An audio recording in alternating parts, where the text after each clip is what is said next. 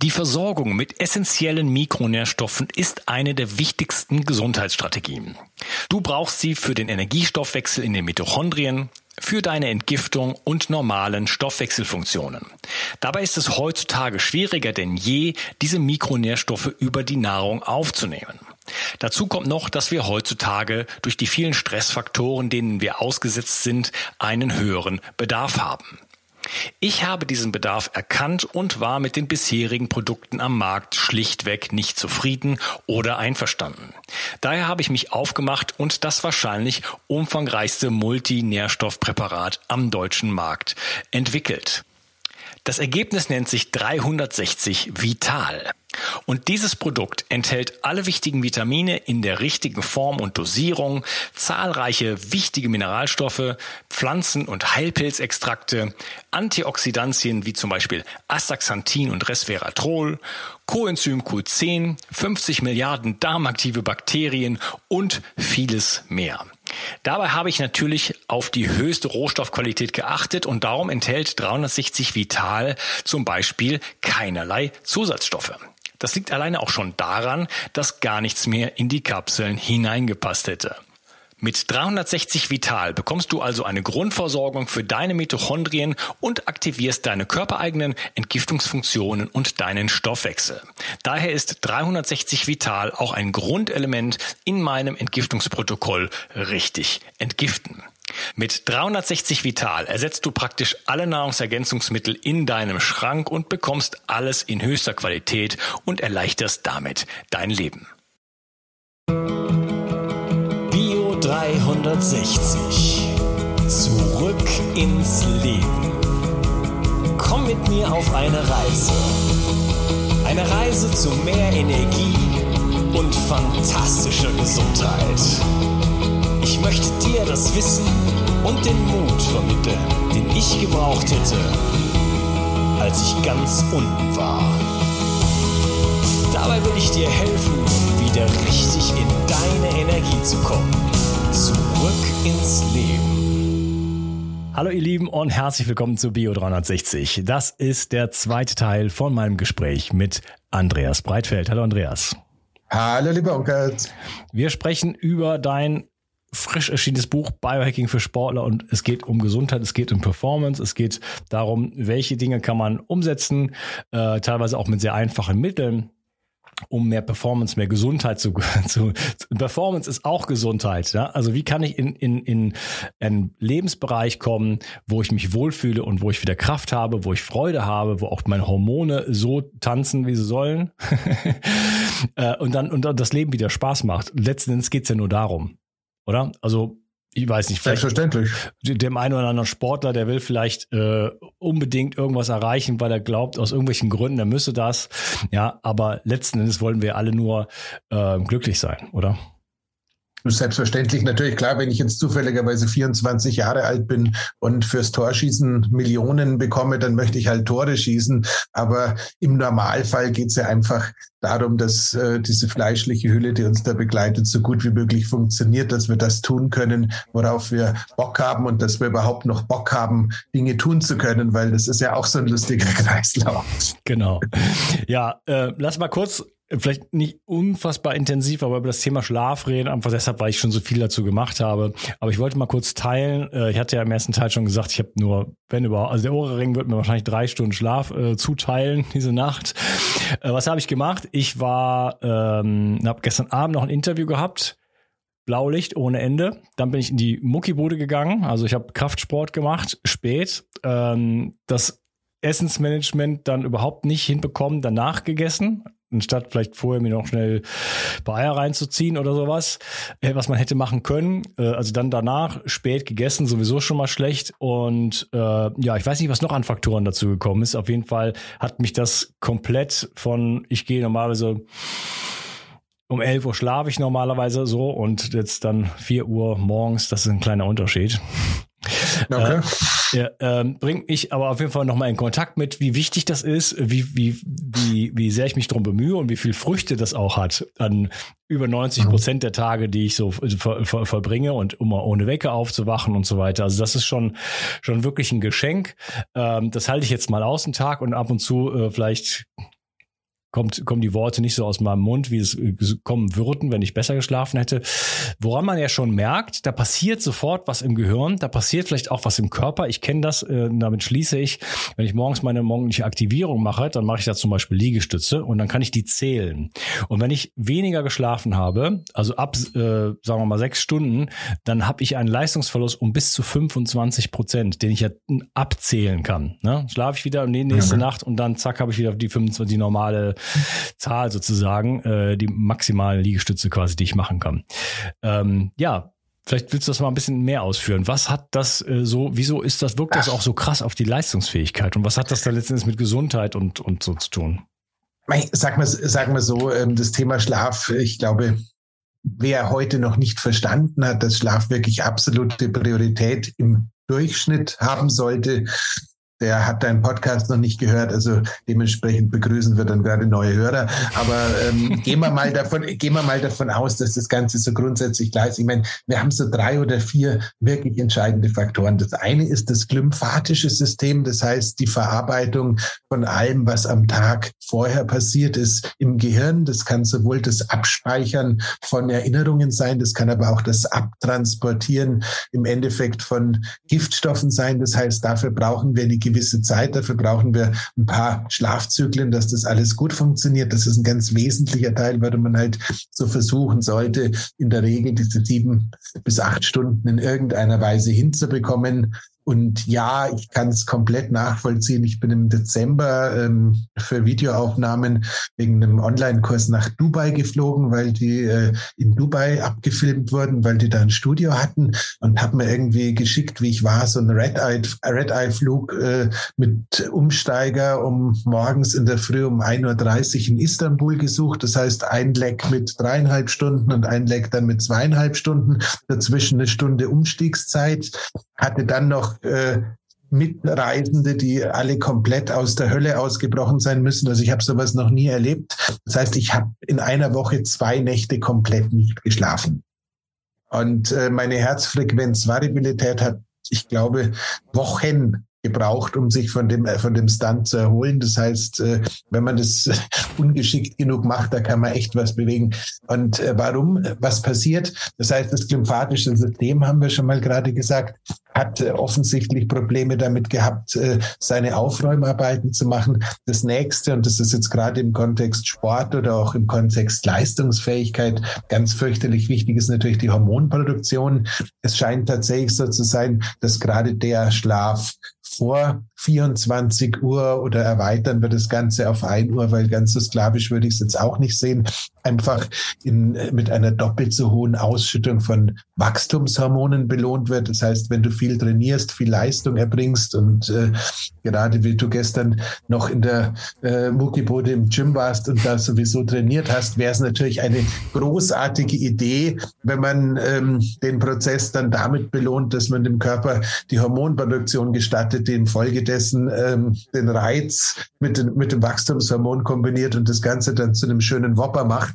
Und äh, nicht sagt, okay, jetzt habe ich schon trainiert, jetzt lasse ich die Wachstumshormone heute mal sicherheitshalber was, weg. Was passiert denn? Also ich meine, ich schreibe es auch in meinen Büchern, dass man es halt nicht machen sollte. Das, das, ist auch wirklich das erste Mal passiert. Aber was passiert denn da im Körper, wenn man abends zu spät trainiert und warum kann man dann nicht schlafen?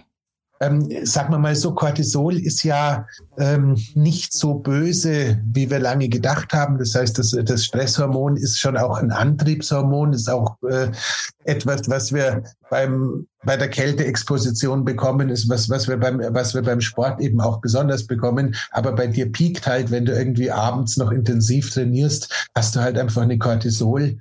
Ähm, Spitze im Blut. Das heißt, du bist einfach wach du bist äh, aufgeweckt, du bist äh, quasi ready for ready to go. Und das ist natürlich ein kompletter Gegenspieler für die äh, Prozesse, die wir für die für die Entspannung brauchen. Dann kommt noch dazu, dass viele, ich weiß nicht, ob das bei dir gestern auch so war, ja auch noch das Thema haben, dass wenn sie dann so gepusht sind vom Sport, auch wirklich nichts dagegen tun. Das heißt, ich plädiere ja wirklich dazu, nach einem intensiven Krafttraining, gerade wenn es am Nachmittag, also ich sage immer bis 17 Uhr ist es okay, danach würde ich ein intensives Krafttraining oder, oder Sprints oder sowas keinem mehr empfehlen, wenn es irgendwie anders machbar ist, dass man dann wirklich gezielt in die Ausatmung reingeht. Das ist also keine wilde Atemroutine, wo du dann irgendwie in der äh, Lotusposition fünf Minuten rumsitzen musst, sondern einfach nur zu schauen, drei bis fünf Minuten das Ausatmen fokussieren, ähm, schlicht und ergreifend deswegen, weil du damit in der Lage bist, den Ruhepuls ein bisschen nach unten zu bringen, sogar den Blutdruck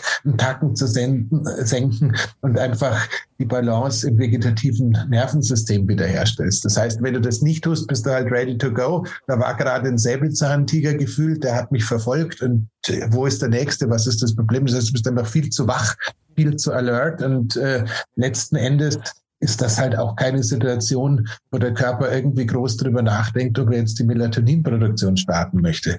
Unabhängig von der Lichtgesundheit, die dann natürlich auch noch eine Rolle spielt. Ja, also da kommen einfach viele Faktoren zusammen.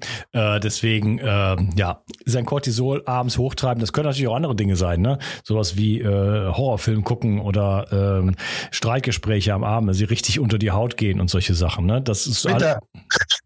Ganz ehrlich, ganz vielen reicht äh, der falsche Tweet auf Twitter oder irgendwelche Kommentare in den Social Medias, wo sie sich äh, wirklich angefressen fühlen, dass die zu einem Zeitpunkt, wo sie eigentlich schon ähm, die kleinen Äuglein hatten, nochmal eine komplette Runde aufdrehen. Ähm, ich weiß nicht, wie das Elon Musk so macht, aber man sieht es ja wirklich sehr häufig, äh, wie da ähm, solche Diskussionen auf Social komplett ähm, eskalieren und die Leute dann von der Kombination aus Blaulicht und Cortisol einfach quasi äh, wie Digital-Zombies über Stunden noch an den Geräten hängen. Und das ist sozusagen die perfekte Anleitung, wie du es nicht machen sollst. Also sich aufregen, ähm, blau, blaues Licht und dann vielleicht noch im Streit so ein bisschen gewinnen, dass du dann auch noch ein bisschen Dopamin verspürst. Das heißt, äh, die Motivation hast dann nochmal weiterzumachen und ihm jetzt noch eine draufzugeben. Also ähm, dem, dementsprechend, ähm, da kann man schon ganz klar für sich ableiten,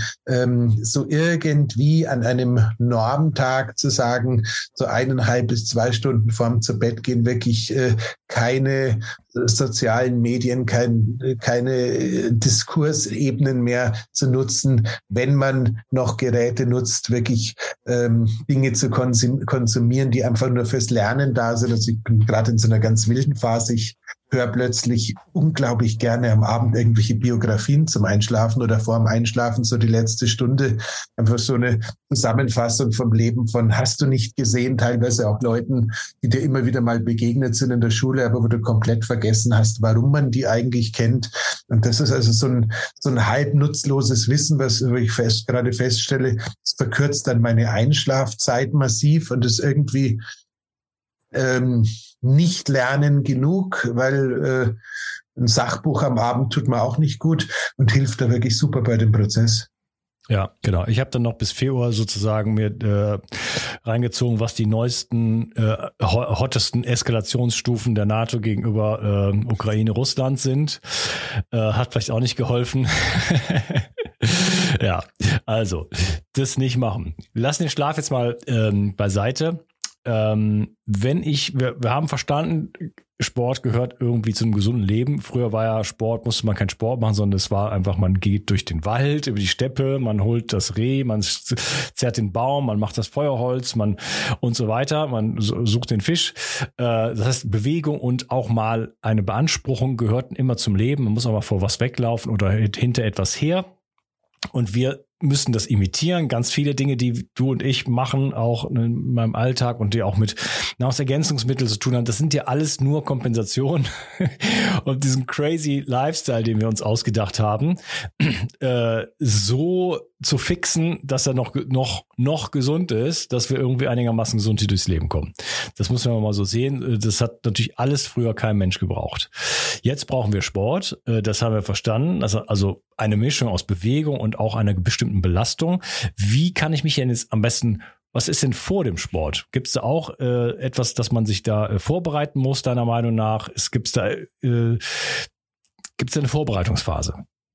Absolut, aber äh, ganz kurz, das, was du gerade gesagt hast, ist natürlich für den Athleten des Alltags wirklich der Goldstandard und dieses alte Paleo-Prinzip sozusagen, das ist tatsächlich die Blaupause, die ich auch meinen Kunden im äh, Einzelcoaching oder in der VIP-Betreuung, wenn sie keine Sportler sind, wirklich nahe rege, ist einfach zu sagen, möglichst viel Bewegung in den Alltag reinzubringen, ab und zu mal so ein bisschen außer Atem zu kommen. Und wie du es gerade geschildert hast, also das ist, das, und dafür braucht es jetzt selbstverständlich auch nicht irgendwelche wilden Routinen. Wenn man jetzt aber allerdings sagt, ich möchte äh, in irgendwelchen Bereichen wirklich eine maximale Leistung rauskitzeln, dann haben wir natürlich die Möglichkeit mit äh, den ganzen Faktoren, sprich natürlich Leben in einem unnatürlichen Umfeld äh, zu arbeiten, die in irgendeiner Weise dazu geeignet sind, eine maximale Leistung aus uns rauszukitzeln. Heißt ganz konkret, das Thema Lichtgesundheit haben wir jetzt gerade so en passant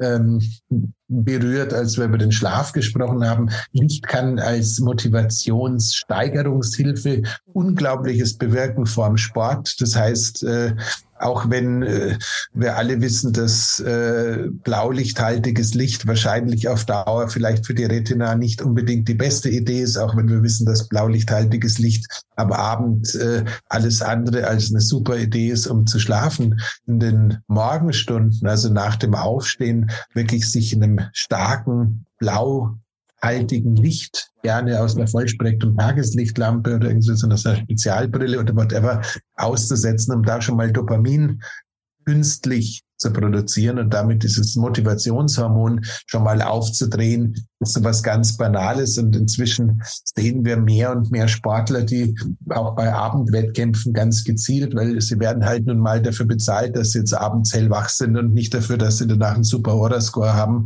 äh, sich so eine Blaulicht emittierende Brille, also kein Blue Blocker, sondern eigentlich eher ein Blaulicht aufsetzen, um da gezielt äh, wach zu werden. Oder äh, Klassiker ist beispielsweise auch, dass die äh, Skiflieger, die suchen sich tatsächlich bei den Nachtsprüngen, suchen sich die so, ein Bau, so eine Baulampe, so einen Baustrahler, der da normalerweise irgendwie oben an der Abflugstelle rumsteht und schauen da wirklich noch gezielt ein paar Minuten in dieses superhelle blaue Licht rein, um da nochmal wirklich wach zu werden und da nochmal entsprechend mit Dopamin dann auf den Schanzentisch hoch zu marschieren und dann da sich äh, den Berg runter zu werfen.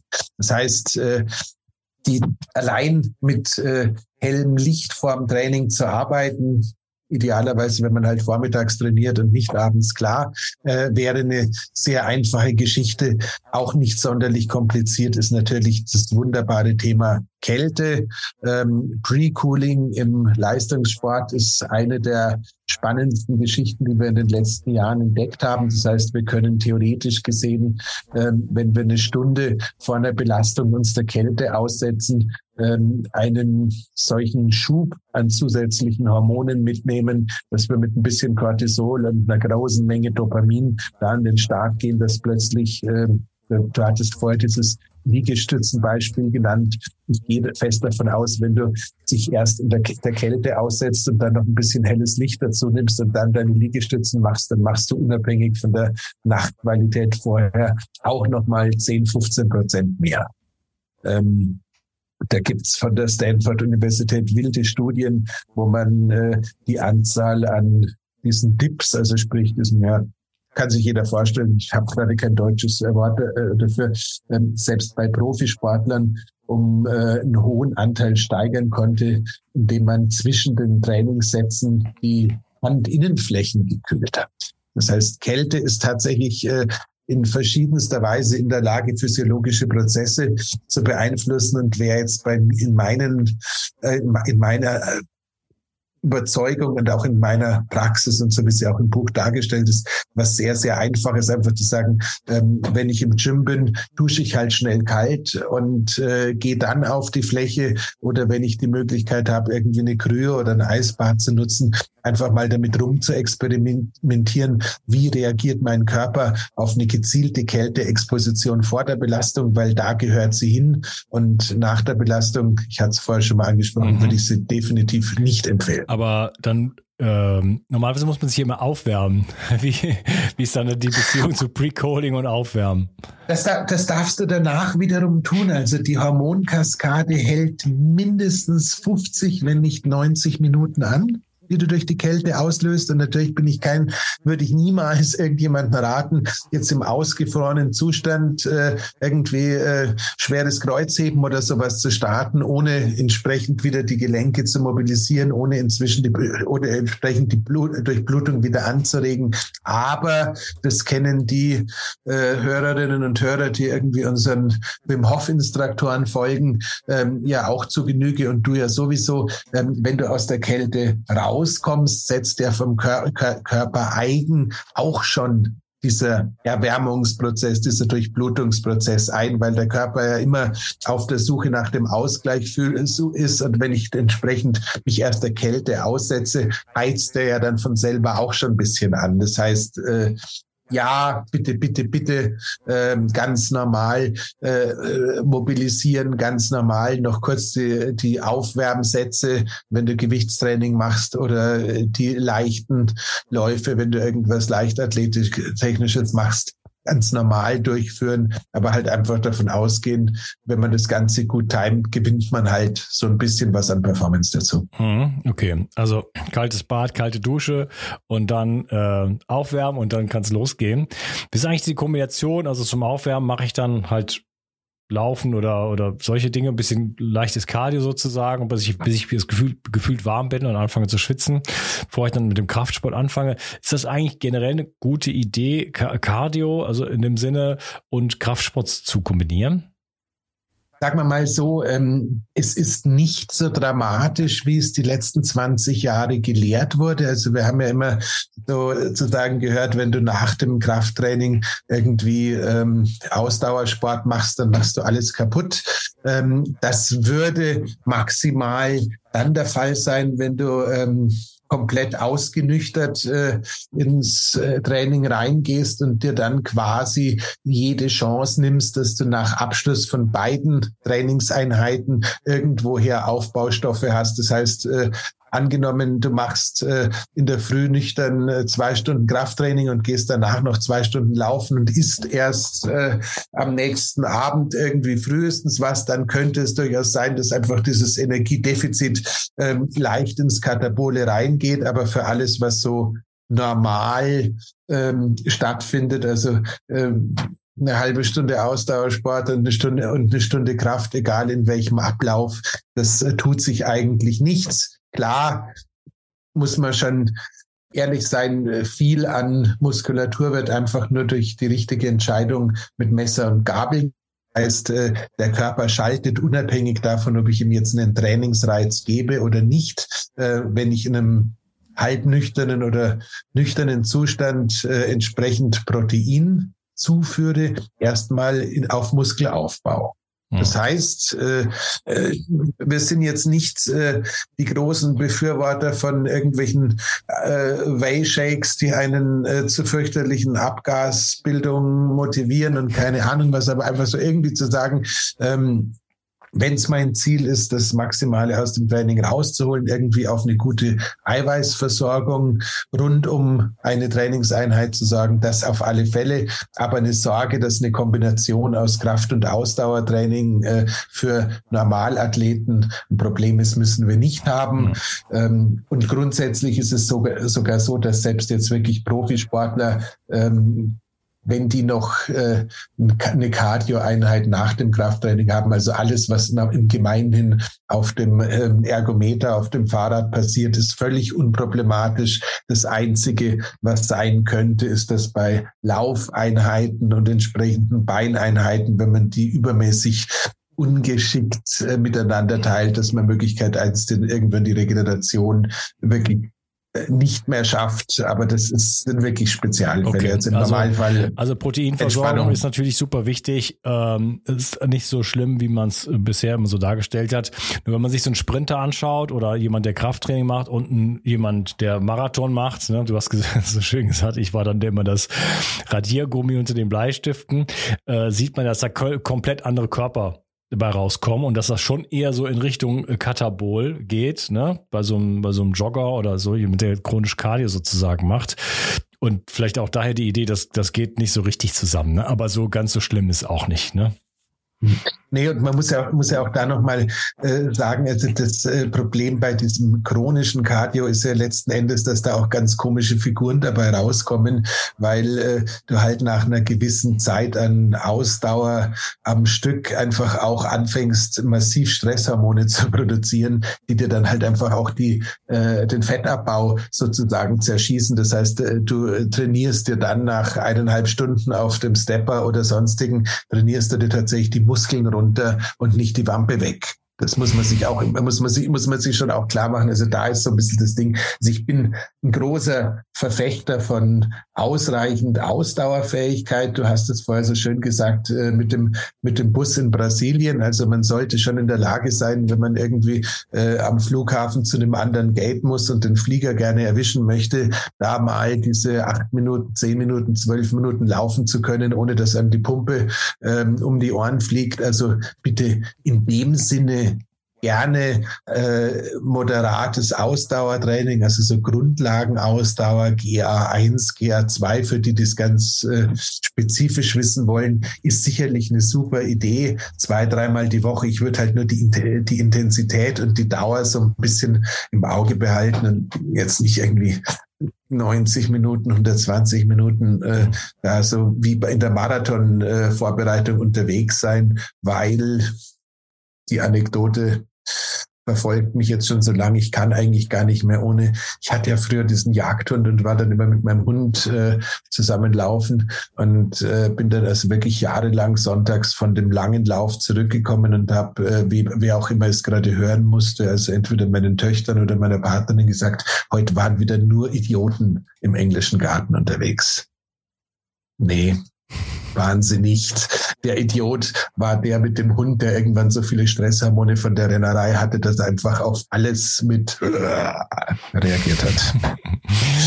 Okay, wir können ja nicht das ganze, das, das, den ganzen Inhalt deines Buches hier ausbreiten. Wir waren jetzt bei äh, vor dem Training. Ähm, vielleicht, oder ich möchte gerne mal den Ball zu dir zurückschieben. Was sind denn so Dinge, die, die dir jetzt besonders wichtig erscheinen? Wir haben noch ein bisschen Zeit, so ist es nicht. Aber äh, was ist jetzt, gibt es noch was vor dem Training? Oder wie geht es jetzt dann ins Training? Wie, wie sollte man sich da verhalten? Also tatsächlich, wenn man das Ganze so ein bisschen lebensnah gestaltet, wird einfach die Zeit, äh, den Weg ins Studio oder in den Sportverein oder in den Fitnesskeller ist vielleicht ein bisschen schwieriger, da ist der Weg zu kurz. Aber so die Trainingsvorbereitung so ein bisschen einfach mal nutzen, um das Thema Mindset anzuschauen. Idealerweise hast du einfach eine Tageslichtlampe oder irgendwie eine Lampe, wo du dich, äh, bevor es dann wirklich an die Körperarbeit geht, nochmal irgendwie quasi der Helligkeit aussetzt. Das Gleiche würde ich aber auch machen, wenn ich jetzt eine wichtige Präsentation habe oder das Gleiche habe ich auch gemacht, bevor ich jetzt hier zum Podcast ähm, Aufnehmen quasi rübergegangen bin, dass ich einfach sage, ich gebe mir jetzt noch mal eine extra Dosis Licht, konzentriere mich dabei irgendwie so ein bisschen auf die Atmung, gehe da sogar in die andere Richtung. Also wie gesagt, nach dem Training Fokus auf die Ausatmung, vor dem Training, vor der Belastung gerne so ein bisschen Fokus auf die Einatmung. Das muss jetzt kein Tumor Breathing sein, das muss jetzt keine Wim Hof Atmung sein. Wenn das, wem das alles zu steil ist, alles gut, aber so ein bisschen schauen, längere Einatemzüge, Luft ein bisschen halten, kürzere Ausatmungszüge, dass du einfach wirklich den Eindruck hast, du kriegst Sauerstoff massiv in den Körper reingepumpt und klar, ja, wenn du zufälligerweise eine Sauerstoffkammer im Keller stehen hast, kannst du die natürlich auch gut nutzen, aber das macht, glaube ich, nur ich. Ähm, das heißt, äh, Sauerstoff, Licht, gerne auch irgendwie eine Musik, die dich motiviert, schon auf dem Weg ins äh, Studio nutzen, einfach alles tun, ähm, um so ein Dopamin-Sandwich zu bauen und verschiedene Faktoren zu wählen, die in der Kombination einfach dazu führen, dass du wirklich voller Tatendrang in die Situation reingehst. Das ist so ein eigentlich sehr niederschwelliges Ding, weil wir alle haben irgendwelche Geräte, die Musik abspielen, wir alle haben irgendwelche Lampen und ähm, wir alle haben Atemorgane. Also insofern, das wäre jetzt sowas, wo ich sage, das kann wirklich jeder ähm, vor einer Leistung, die ihm wichtig ist, praktizieren. Ähm, ich bin irgendwann mal über so äh, einen Stapel von Soundfiles von äh, Tony Robbins äh, gestolpert, der da mit irgendeiner Firma zusammen, ich erinnere mich gar nicht mehr, Ignite hießen, hießen die Dinger, so sieben oder acht Minuten mit Tony Robbins Motivational Speak äh, und, und so einer Art, ich würde schon sagen, beinahe Techno. Ähm, das ist so schon an der Grenze, dass das fast ein bisschen schlimm ist. Aber wenn du dich drauf, aber wenn du dich drauf einlässt, peitscht dich das halt tatsächlich so, dass du dann wirklich äh, da, da stehst und sagst, so und jetzt perform ich. Und sowas wäre jetzt ein ganz niederschwelliges Ding zu sagen, bau dir dein Dopamin-Sandwich ähm, vor dem Training, vor dem Wettkampf, experimentier mit all solchen Sachen bitte, aber immer erst vorm Training und äh, auch gerne vorm normalen Arbeitstag, wenn es da um berufliche Performance gibt. Ich würde niemals jemanden raten, irgendwas Neues, Wildes zum ersten Mal vor einer wichtigen Präsentation oder vor einem Wettkampf auszuprobieren. Das äh, geht in der Regel nicht gut aus. Also insofern, wenn du das gerade vor dem wichtigsten Tag deines Lebens hörst, probier es hinterher aus, also lieb. okay. Also auch währenddessen vielleicht habe ich selber äh, festgestellt, also ich habe mich jetzt in so einem Fitnessstudio angemeldet, einfach weil es hier eins gibt. Ich wollte mal was anderes machen als immer nur mit meiner Kettlebell und so die Sachen, die ich immer so mache. Einfach mal was Neues ausprobieren. Äh, Finde ich jetzt auch erstmal so ganz witzig und dann höre ich halt auch Musik dabei, wie so alle. und dann ist mir aufgefallen, äh, ich kann nichts, ich kann zum Beispiel keine Podcasts hören, wenn ich Krafttraining mache. Das kriege ich keine Leistung dahin. Ne? Ich kann auch, äh, oder was mich auf jeden Fall behindert, wenn ich äh, sehr sanfte Musik höre.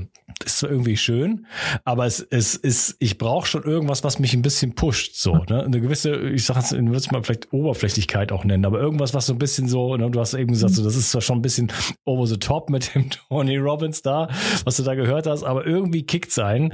Ähm, also man muss ja in so eine, in so eine bestimmte Energie dann auch reinkommen. Ne? Deswegen sagst du, okay, Vorbereitung, äh, kalt baden, ähm, Wim Hof Atmung, äh, ins Licht schauen, äh, ne, eine geile Musik auflegen, äh, vielleicht auch auch auch äh, währenddessen, ne, dass man in eine bestimmte Energie reinkommt. Ich kann ja nicht in den, also wenn ich in den Kampf ziehe als Krieger, sag ich jetzt mal, dann kann, ist, ist das nicht hilfreich, wenn hinter mir meine Frau hinterherläuft und mich streichelt oder irgendwie sowas. Es sind einfach hm. komplett verschiedene Modi. Ich muss in der bestimmten, ja. wenn ich jemanden töten möchte, dann muss ich dafür in oder also in den wenn ich in den Krieg ziehe oder in einen Kampf ziehe oder ne, in einen Wettkampf ziehe, dann muss ich ja in einer bestimmten ähm, auch hormonellen Situation sein, in einer bestimmten Energie sein. Ne? Mhm. Wenn ich wenn ich äh, wirklich meinen Muskel bis zum letzten auspressen möchte, dann, dann braucht es halt einfach so diesen State, sag ich jetzt mal. Ne? Abs absolut und äh, im Gegenteil ist es äh, so, äh, es gibt ja, man sieht ja gerade teilweise so auch unter Biohackern so die wildesten Sachen, also Menschen, die tagsüber ähm, mit Blueblocker-Brillen äh, rumlaufen, wo du sagst, okay, was hast du jetzt vor? Du entziehst dir gerade willentlich Dopamin. Wolltest du denn Depressiva verschreiben? Oder jemand, der irgendwie sagt, ähm, ich muss jetzt gleich auf die Bühne, ich mache jetzt noch ein bisschen Box-Breathing, um mich runterzufahren. Ey Teufel, wenn du auf die Bühne musst, dann willst du brennen. Entspannen sollst du dich nachher, nicht vorher. Mhm. Also das heißt, so Sachen, das sind natürlich schon auch äh, unheimlich wichtig, dass man bei allem, was man da so tut, äh, dieses, äh, warum mache ich das Ganze wirklich in den Vordergrund stellt. Und das ist tatsächlich auch, was da muss ich äh, auch ganz großen Dank an die liebe Birgit Daunhauer vom Riva Verlag mal loswerden, weil die hat mich echt mit der Mistgabel durch dieses Buch durchgejagt und hat dieses äh, ähm, was, warum und wann wirklich äh, da so in den Vordergrund gestellt, dass man wirklich auch nachschauen kann. Jetzt, äh, wenn man äh, sich mit einem Hack, mit einer Anwendung beschäftigt, äh, warum mache ich das überhaupt? Äh, wann mache ich es und wie mache ich es? Und gerade das Warum ist ja was, ähm, wo ich teilweise geneigt bin, der Biohacking-Bewegung zu unterstellen, dass es teilweise so ein bisschen in Vergess Vergessenheit geraten ist. Da freut man sich, dass es so tolle Geräte gibt, aber warum und in welcher welcher Reihenfolge die angewendet gehören, das äh, bespricht man dann schon gar nicht mehr, weil es sind ja so tolle Geräte. ja, genau. Die Birgit hat mich auch betreut. Die ist auf jeden Fall ähm, fokussiert. genau. ähm, ja, ist ja vielleicht auch gut. Ähm, gut, ich würde sagen, wir machen noch mal äh, einen letzten Cut und ich würde im dritten Teil gerne mit dir so ein bisschen mal so die Hacks so ein bisschen ansprechen. So die Sachen, die jetzt so ein bisschen äh, außergewöhnlicher sind. Was kann man machen? Wirklich auch mit Hitze, Magnetfeld, äh, Licht, jetzt Rotlicht, solchen Geschichten. Also was kann man da wirklich machen? Vielleicht in, im Bereich Atmung gibt es ja viel, äh, viel zu tun oder was auch immer da noch äh, aufpoppen mag, wo man wirklich äh, nachweislich, sage ich jetzt mal, einfach äh, ein bisschen ein, die Edge bekommt, sozusagen, einfach noch ein bisschen mehr sozusagen rausholen kann. Da bin ich sehr gespannt drauf und freue mich. So machen drauf. wir das. Bis gleich. Bis gleich, ciao. Nur wenige Menschen schlafen heute noch richtig gut und leiden oftmals unter Stress. Regeneration Tag ist ein innovatives Getränkepulver, das dir helfen kann, deine Balance zu finden und mit Stress besser klarzukommen. So kannst du gelassener durchs Leben gehen und am Abend die Belastungen des Tages einfach besser loslassen. Zudem liefert dir Regeneration Tag bereits wichtige Baustoffe, die für einen guten Schlaf notwendig sind. Und so ganz nebenbei bekommst du auch noch Magnesium, Glycin und einiges mehr, was du vermutlich ohnehin aus vielerlei Gründen nehmen möchtest. Der Knüller ist, Regeneration Tag schmeckt richtig gut und enthält keinerlei Zucker, Farbstoffe oder andere Zusatzstoffe. Regeneration Nacht ist eine sensationelle Schlafformel, die das Einschlafen erleichtert und vor allem dafür sorgt, dass du besser durchschlafen kannst. Auch die Qualität deines Schlafes kannst du damit verbessern. So erlebst du längere Tiefschlafphasen und wachst einfach erholter auf. Für deine Gesundheit und dein Wohlbefinden ist ein guter Schlaf die beste Anlage, in die du investieren kannst. Alleine und besonders in Kombination mit Regeneration Tag bekommst du alles, was du für deine Erholung und einen guten Schlaf brauchst. Bio 360. Zurück ins Leben. Komm mit mir auf eine Reise eine Reise zu mehr Energie und fantastischer Gesundheit. Ich möchte dir das Wissen und den Mut vermitteln, den ich gebraucht hätte, als ich ganz unten war. Dabei will ich dir helfen, wieder richtig in deine Energie zu kommen. Zurück ins Leben.